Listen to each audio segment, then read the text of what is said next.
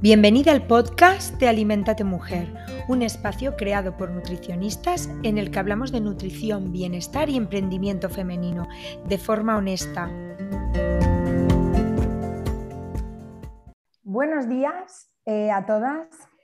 En el episodio de hoy, con motivo del Día Mundial contra el Cáncer, en Alimentate Mujer queremos sumar nuestro granito de arena hablando sobre alimentación en esta patología. Por eso eh, pues bueno, le hemos propuesto a Victoria, Victoria Góngora, buenos días. Hola. Eh, una de nuestras compañeras y cofundadoras de Alimentate Mujer. Eh, voy a presentar un poquito porque Victoria va a hablarnos de, de, la alimentación en el cáncer. Ella es dietista nutricionista y está especializada en nutrición pues, en esta patología Además, es cofundadora de Charlas con Queso, que es un espacio de psiconutrición en oncología. Muchas gracias, Victoria. A vosotras por llamarme. Entonces, yo voy a lanzar la primera pregunta y para la persona que nos está escuchando en estos momentos, vamos, eh, nos gustaría que nos explicaras cómo afecta el bueno, pues me estabas preguntando que cómo afecta el cáncer a nuestro estado nutricional. Para eso deberíamos de definir un poco el concepto de desnutrición, que es una palabra que escuchamos mucho y muchas veces no sabemos muy bien qué es. Bueno, podríamos definir esto como un déficit de energía, de nutrientes, que produce alteraciones en, en nuestro cuerpo. ¿Qué puede pasar? Que tengamos una pérdida de peso, que tengamos una pérdida de masa muscular y todo esto es algo muy, muy prevalente en pacientes con cáncer, sobre todo en esos tipos de cáncer que afectan, por ejemplo, al tracto gastrointestinal, es decir, al estómago, eh, al esófago, cabeza y cuello. ¿Qué pasa? Que en el momento del diagnóstico de cáncer estamos viendo que ya por lo menos un 20% de esas personas tiene desnutrición. Es decir, en el momento que te dicen, eh, tienes cáncer, ahí ya estamos en riesgo y esto es algo que apenas se habla y apenas se ve. ¿Qué pasa también? Que muchas veces si estamos, pues si tenemos un sobrepeso o una obesidad, parece que esas personas ya van fuera del cesto, ya no tienen necesidad de tener una atención nutricional. Y quiero dejar muy claro que esto no es así, que esas personas también necesitan apoyo nutricional, porque la masa muscular que se pierde eh, es, un, es una pérdida muy, muy grande. Y que luego recuperarla, ¿no? Exactamente, es muy difícil recuperarla con toda la batalla, batalla de tratamientos uno tras otro. Que si primero quimio, que si luego cirugía, que si quimio otra vez. Esto, esto es difícil. Entonces, em, al final, esto significa que todos esos tratamientos van a causar más efectos secundarios y más toxicidad si no tenemos un estado nutricional adecuado. ¿Qué pasa? Que al final la desnutrición se causa por muchos factores. Por un lado, tienes eh, causas relacionadas con el propio tumor, es decir, ¿dónde está localizado mi tumor? Está en el aparato digestivo y por esa causa a lo mejor pues tengo eh, mala absorción o tengo una disfagia y no puedo deglutir. Además tengo alteraciones metabólicas ¿no? Por ejemplo, que mis tejidos no respondan correctamente a la insulina, que, la glucosa no pueda entrar a las células, que se quede la sangre, que se degraden esas proteínas musculares, que se produzca esa inflamación. Luego, por supuesto, tenemos la parte de los tratamientos. Si yo estoy, me voy a someter a una cirugía, me voy a someter a una radioterapia, eh, claro, si yo parto de un estado nutricional eh, poco adecuado, probablemente la cirugía me vaya a dar muchísimas complicaciones, es decir, puede ser que esté más tiempo en el hospital, eh, puede ser que las heridas tarden más en cicatrizar, vamos, al final significa que mi recuperación va a ser mucho más lenta. Luego, si pensamos en la quimioterapia, pues claro, eh, si tienes también alteraciones del gusto, del olfato, si tienes el apetito, todo eso afecta y, y al final a lo mejor no me apetece comer o bueno, estoy fatigada y como cualquier cosa que, que pillo, quizá no tengo ayuda, no sé muy bien qué es lo que tengo que comer. Entonces, digamos que esas serían las causas que causan eh, las causas de la desnutrición por parte del, del tumor y del tratamiento. Pero no nos podemos olvidar de la propia persona, porque no sabemos esa persona de, qué partía, de qué estado de salud partía, cuál era su estado de nutrición previo antes de tener la enfermedad.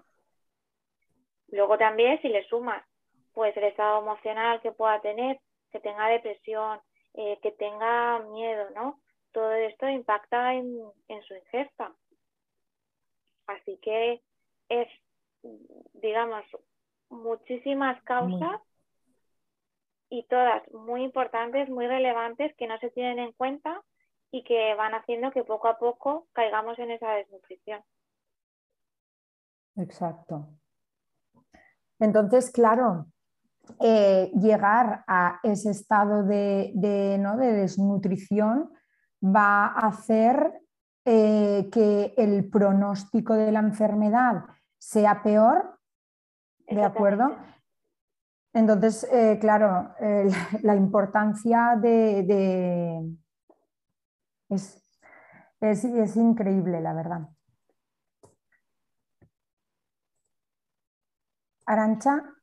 Eh, sí, la verdad que es que estaba pensando en lo que estaba diciendo Victoria y, es cierto que me, ha impactado mucho, ¿no? El, cómo mm, asociamos desnutrición a eh, personas, pues generalmente nos imaginamos, creo yo, ¿no? Personas delgadas, con poco peso, con poca masa muscular, pero también justo tú has dicho, ¿no? Personas con, sobrepeso eh, o con obesidad también pueden ser personas desnutridas y automáticamente se, la, se las tacha de la ecuación. Entonces, es una, es una bonita manera de dar eso a conocer, ¿no? A la gente que nos pueda escuchar, porque al final todo el mundo tiene derecho a tener una alimentación adecuada a un diagnóstico de cualquier patología y en este caso pues, estamos hablando de cáncer, ¿no? Entonces, te pregunto, Victoria, ¿cómo sería una alimentación adecuada una vez que te diagnostican cáncer? ¿Qué tendría que hacer un paciente o qué, cosas nos puedes comentar sobre eso? Pues mira, eh, la alimentación debería de ser mm, como para cualquier otra persona, es decir, serían las bases de una alimentación saludable pero sí que habría que partir de la base de, bueno, esa persona tiene algún tipo de sintomatología. Hay algunos pacientes, por ejemplo, con cáncer de pulmón, que incluso antes de que les den el diagnóstico ya experimentan cambios en, los sabores. Entonces, eh, se está hablando muchísimo de la prehabilitación, es decir, un programa mm, que tiene lugar entre el momento del diagnóstico y antes de empezar los tratamientos, incluso entre tratamiento y tratamiento, ¿Para qué? Para mejorar ese estado nutricional. Es decir, lo primero que tenemos que hacer es meter más proteínas en, nuestra alimentación. ¿Dónde conseguimos las proteínas? Porque esas necesidades están aumentadas. Entonces, ¿dónde las conseguimos? Pues donde ya sabemos, ¿no? Eh, las de origen vegetal, legumbres y derivados, por ejemplo el tofu, tempe, em, proteínas de origen animal, pues pueden ser carnes magras, eh, pescados azules, huevos. Entonces, hay que tener en cuenta eh, tanto la calidad de esos alimentos, de ese nutriente, como el reparto a lo largo del día. Es decir, no es que yo mm, desayuno un yogur y luego eh, por la mañana me como, a mediodía me tomo un plato de, plastas, de pasta sin nada y por la noche me tomo una tostadita. No, se trata de que hagamos tres buenas ingestas repartidas a lo largo del día. Y no es lo mismo, obviamente, eh, comerme unas varitas de merluza que comerme merluza, ¿no? Un, un filete. Entonces, esto hay que tenerlo en cuenta. Luego, por supuesto, ir añadiendo, dependiendo de las necesidades de la persona, pues su verdura, su fruta, hidratos de carbono de calidad, es decir, cereales integrales, tubérculos. También cuidado con los integrales porque no todo el mundo va a poder eh, absorber eso de forma adecuada. Entonces, al final, todo esto se tiene que hacer de forma bastante individualizada. Pero qué mínimo que ya intentemos perfilar un poquito antes de empezar el tratamiento que podemos ir mejorando. A todo esto, a todo esto, Victoria, ¿no? El, tema es que cuando hay un diagnóstico de cáncer, em, se acelera, ¿no? O sea, eh, digamos que el tumor eh, consume mucha energía, ¿no? Y entonces, claro, los requerimientos energéticos em, están aumentados, por eso siempre hincapié en consumir mm, mucha más, mucho más cantidad de alimentos y perfilar la calidad como tú, como tú has dicho. Exactamente. Los requerimientos proteicos y energéticos sobre todo los proteicos están aumentados y ya dependiendo un poco del tipo de cáncer, los energéticos, porque no puede ser, no podemos comparar, por ejemplo, un cáncer de mama o de colon, y quizá tienen un perfil de personas que tienen eh, sobrepeso, obesidad, o un cáncer, por ejemplo, de pulmón o de esos de, cabeza y cuello, que enseguida, digamos, si es que eh, el tumor te lo come todo es que no es, que no es lo mismo. Entonces, por eso hablo mucho de individualizar ¿no? el, paciente. Vale, entonces eso se llama prehabilitación, ¿no? Que sería lo que, como tú has comentado, como una puesta a punto del paciente para que llegue con el mejor estado nutricional posible antes del tratamiento de la cirugía, ¿no? Exactamente, eh, porque... Yo creo que es importante. Sigue, sigue se está viendo eso que la rehabilitación, sobre todo si es acompañada de otros profesionales, como puede ser una psicóloga, una entrenadora, una fisioterapeuta, eh, por supuesto también acompañada de, del oncólogo, de la oncóloga, eh, todo esto puede mejorar el estado físico, nutricional, el estado mental, reducir las complicaciones, eh, la estancia que tengamos en el hospital y al final mejorar la calidad de vida. Y estamos viendo que esto es algo que se podría hacer de forma bastante fácil incluso en casa, porque está claro que en el hospital pues quizá no sea el sitio, sea muy caro y ahora con el valor que tenemos añadido de la telemedicina, pues sería algo que se podría aplicar de forma muy, muy facilita para garantizar o al menos intentar prevenir todos esos efectos secundarios. Claro. Mm, yo creo que, si me permite, creo que es importante resaltar ¿no? Mm, lo que has dicho de la importancia del aumento de la ingesta de proteína y de la necesidad energética, que yo, por, supongo que por experiencia también con pacientes y tal, eh, he escuchado mucho, ¿no? Que, como con el cáncer se necesita consumir más, comer más energía o mm, porque tu necesidad energética están aumentada, mm. creo que con la gente se toma un poco la libertad, ¿no? De, de, de pensar en aumentar esa necesidad energética independientemente del origen del alimento. Es decir, al final, pues yo sé, un, cualquier ultraprocesado te va a aportar mucha energía y como el cáncer te está desgastando mucho o el tratamiento también, no importa. Y seguramente, evidentemente, no es así, ¿no? Que haya también una alimentación, em, unas pautas de alimentación importantes a incluir y alimentos a los que no deberíamos de incluir tanto durante el tratamiento y después del tratamiento con vistas a eh, minimizar efectos secundarios mm. o recidivas, ¿no?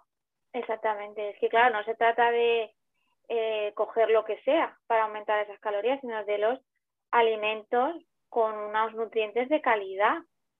Y siempre en la medida que mi cuerpo me lo permita, es decir, si yo no puedo tolerar una determinada preparación, como puede ser una ensalada, me como una crema, la enriquezco y no la enriquezco con cualquier cosa. La puedo enriquecer con alimentos, como por ejemplo, eh, no sé, con huevo rallado, cortadito, o por ejemplo, frutos secos. Frutos secos, eh, con proteína en polvo.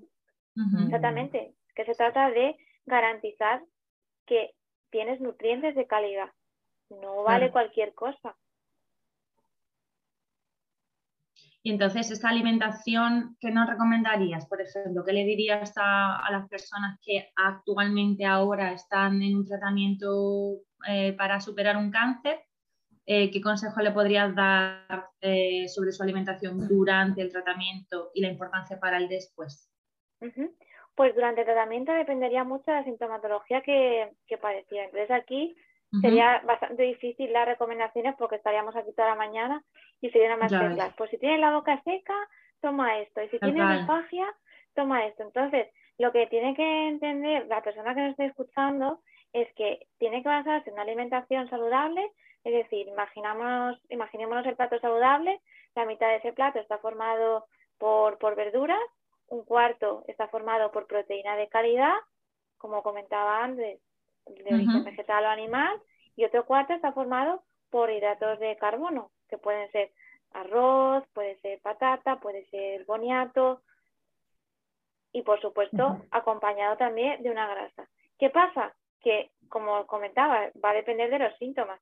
Si yo apenas tengo apetito y me pongo un platazo, quizá lo rechace, quizá tenga que ir haciendo pequeñas ingestas o quizá tenga que comer tres veces, pero en esas tres veces enriquecer mi plato, como comentábamos antes.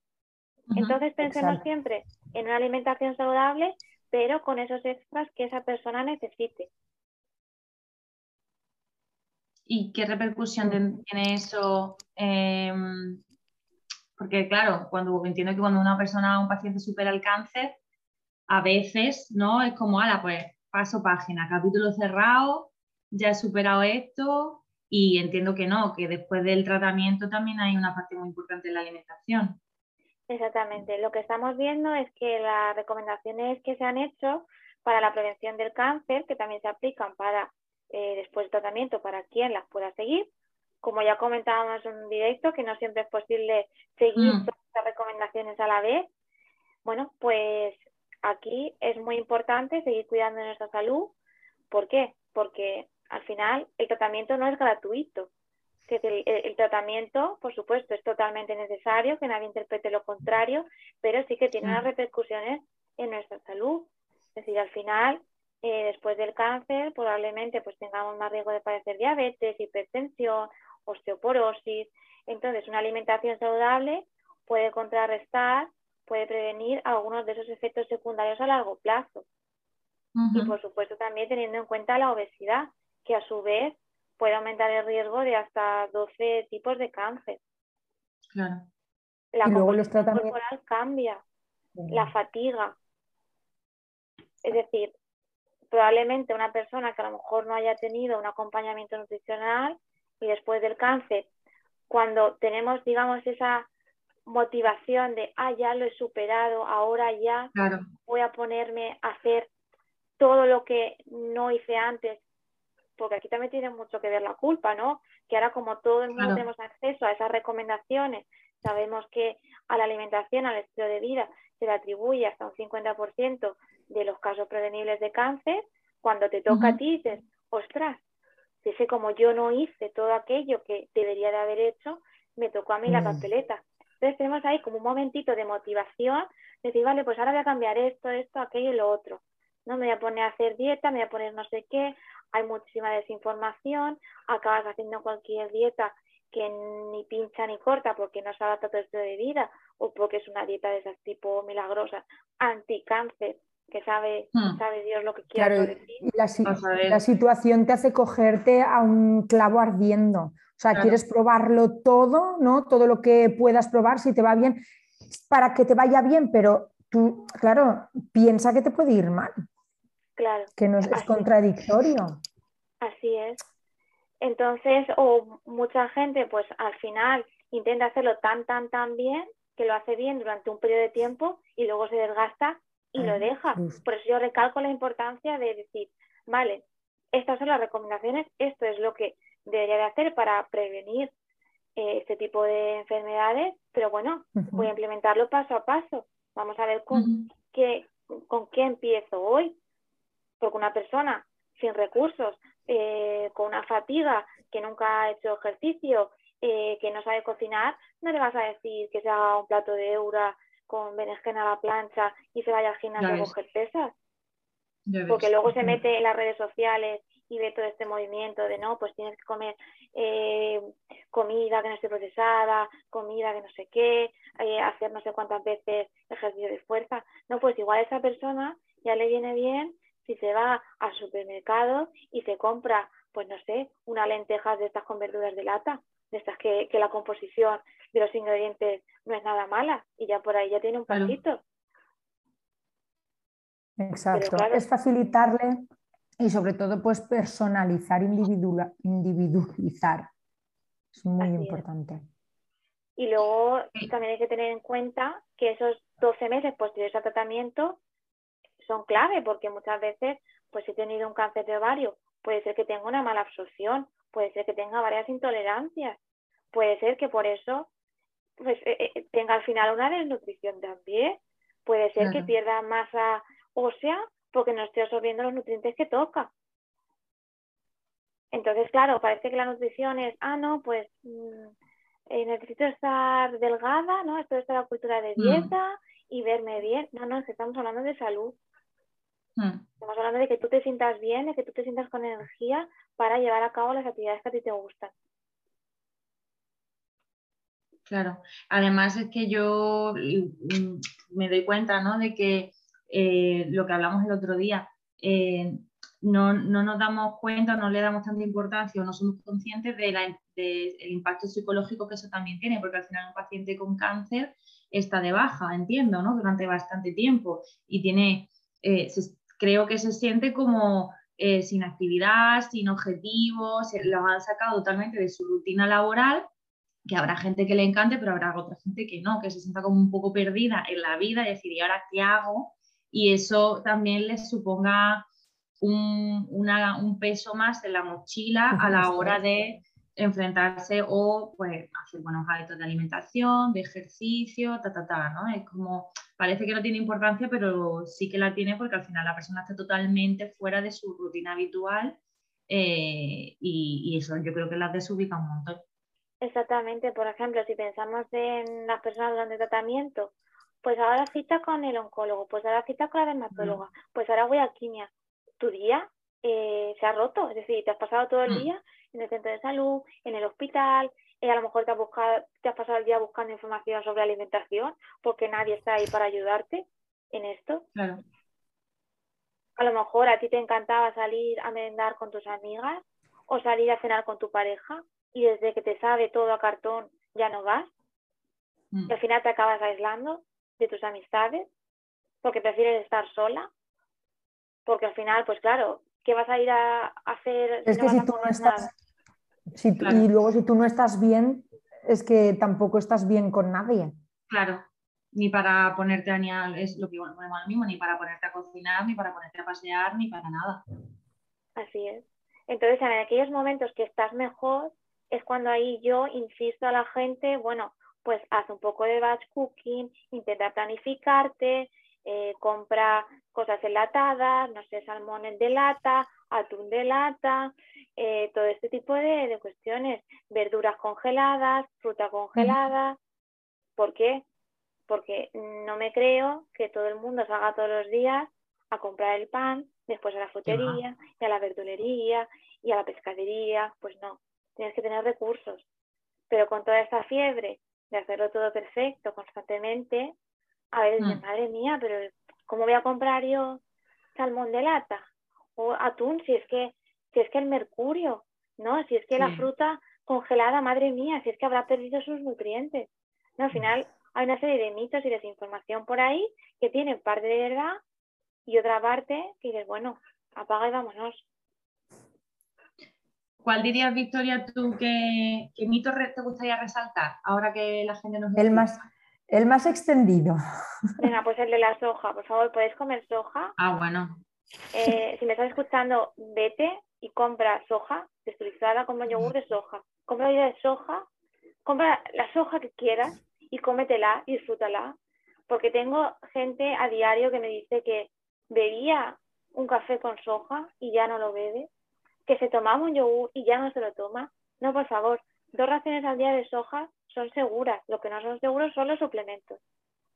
Así que tú, mujer, si estás ahí, puedes bajar perfectamente a por tu soja, ¿vale? Que no hay los suplementos por la concentración que aportan, ¿no? Exactamente, porque la concentración es muy elevada.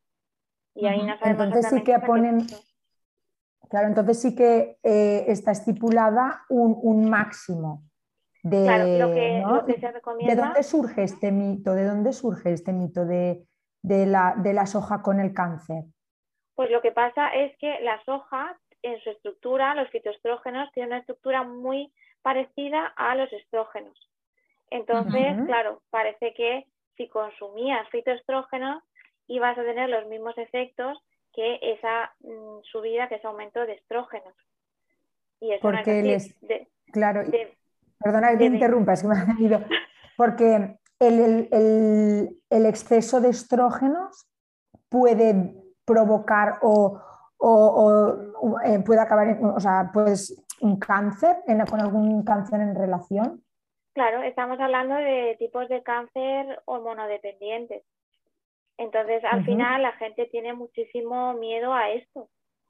Por mm. eso surgen toda esta serie de mitos y toda esta serie de desinformaciones. Como, el cáncer de mama, ¿no?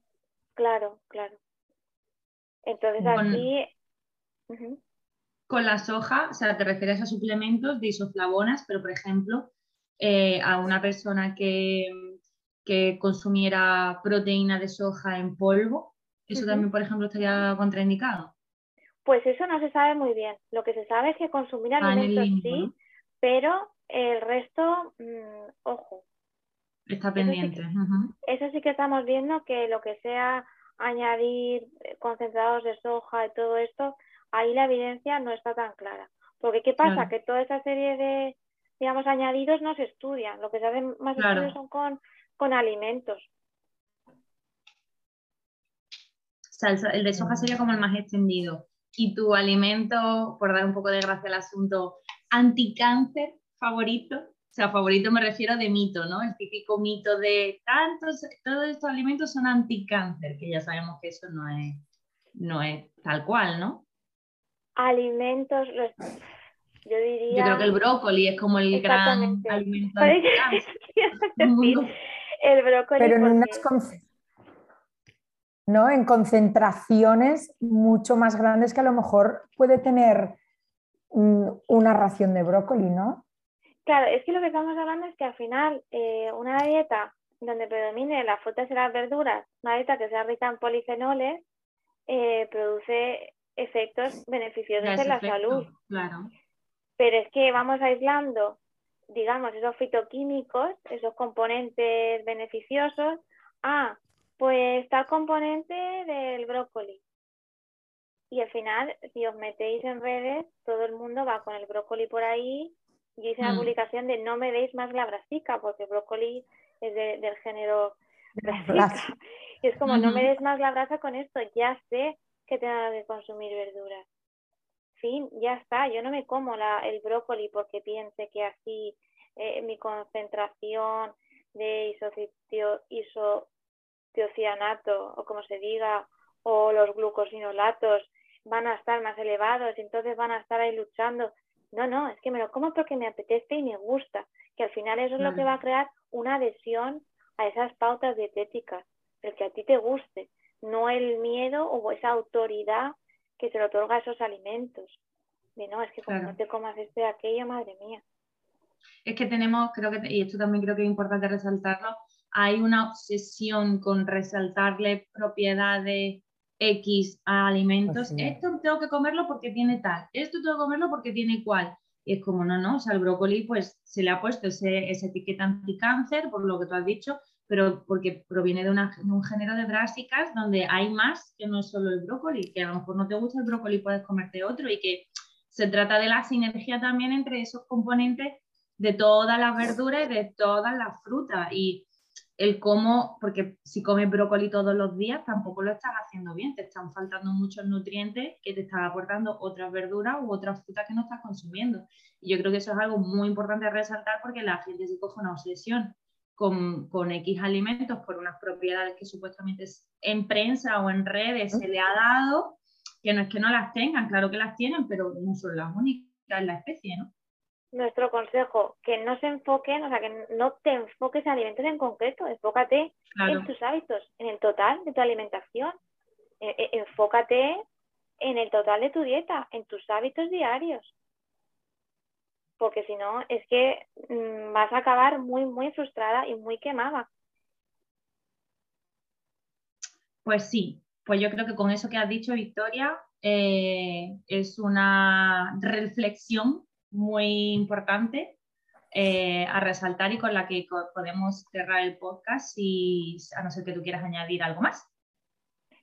Yo solo querría añadir que si te acaban de diagnosticar o estás pasando por este proceso o ya lo has pasado, que intentes siempre buscar ayuda eh, de una persona que, de un dietista nutricionista, ya sea en una asociación, si no tienes recursos o a nivel particular, que insistas siempre a tu equipo médico en el papel de alimentación, porque la nutrición es un derecho humano y tienes que tener acceso a, este asesoramiento nutricional.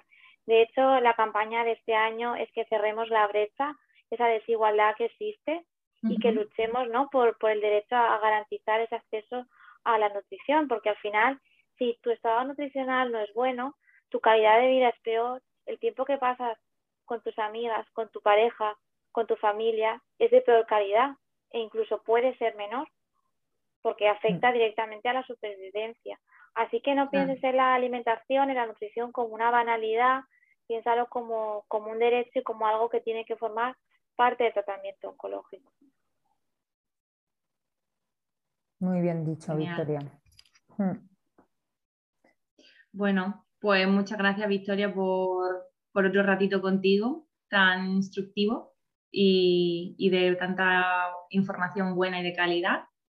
Y nada, si no queremos, no hay nada más que decir, podemos cerrar este podcast de hoy hasta el próximo. Y sobre todo agradecerte que estés aquí y nos hayas dedicado un ratito a nosotras. nosotras. A vosotras. Gracias por escucharnos. Aliméntate bien, mujer. Y hasta la próxima.